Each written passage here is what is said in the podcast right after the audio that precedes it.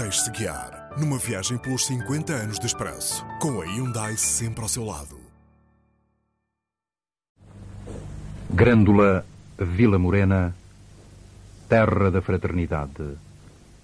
O povo é quem mais ordena dentro de ti, ó cidade.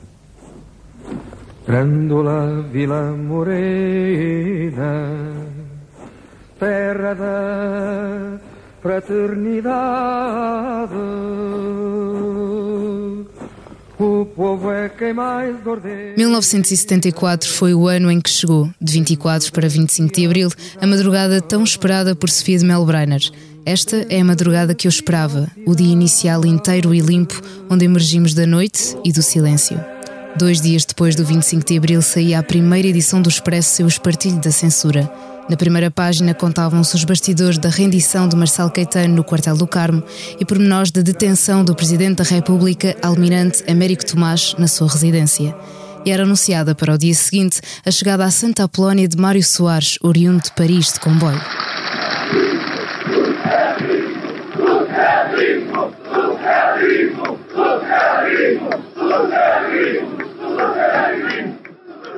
Nós vamos ajudar a Junta no que pudermos, no restabelecimento das liberdades e para pôr um rápido termo à guerra colonial.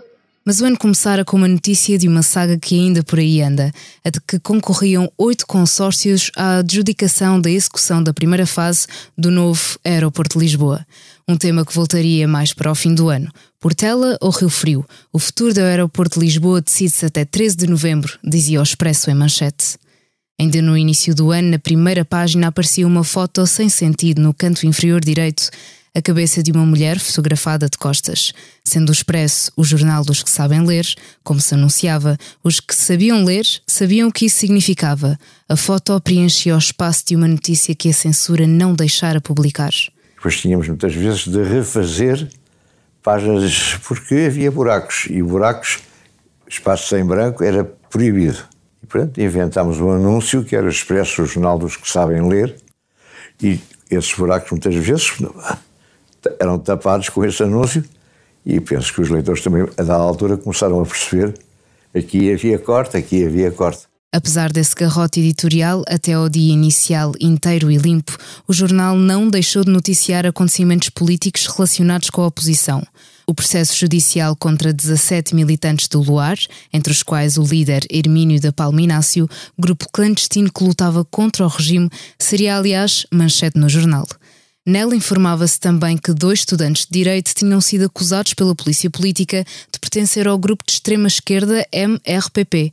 José Luís Saldanha Sanches e aquela que seria anos depois sua mulher, uma tal Maria José Morgado, que mais tarde seria Procuradora-Geral Adjunta do Tribunal da Relação de Lisboa. Depois do 25 de Abril foi a efervescência política que se sabe, que culminaria na famosa manifestação da maioria silenciosa, prevista para 28 de setembro. Um protesto de toda a direita, com o qual os promotores queriam mudar o regime, mas que os serviços de informação e o movimento das Forças Armadas fizeram gorar. O Partido Comunista Português tornara-se, entretanto, o primeiro partido legal ao entregar as 5 mil assinaturas necessárias para a legalização. Na primeira edição de outubro surgia na primeira página do Expresso outro grande símbolo da mudança. Duas fotos no canto inferior esquerdo mostravam a substituição da placa da Ponte Salazar por Ponte 25 de Abril, com a letra Z do Salazar a cair, numa imagem do fotógrafo Miranda Castela que ficaria famosa. A gasolina super tinha aumentado, entretanto, para o equivalente a 6,25 cêntimos o litro.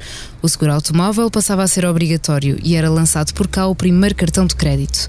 Olhando para a frente, era anunciado que o urânio iria substituir o petróleo em 1981 em Portugal, com a entrada em funcionamento do primeiro reator nuclear para a produção de eletricidade. The nation awaits the swearing in at noon Eastern Time of our 38th President Gerald Ford and the departure from political life of Richard M. Nixon. Therefore, I shall resign the presidency effective at noon tomorrow. No estrangeiro, destaque para o caso Watergate, as escutas na sede do Partido Democrata norte-americano que levaram à demissão do presidente Richard Nixon e para a legalização política internacional da Organização da Libertação da Palestina com a ida do seu líder, Yasser Arafat, às Nações Unidas para discursar.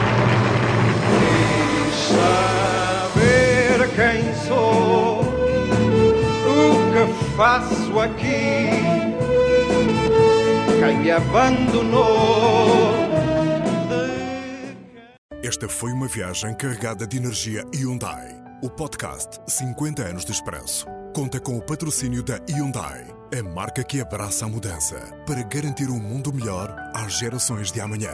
Hyundai, mudamos o futuro.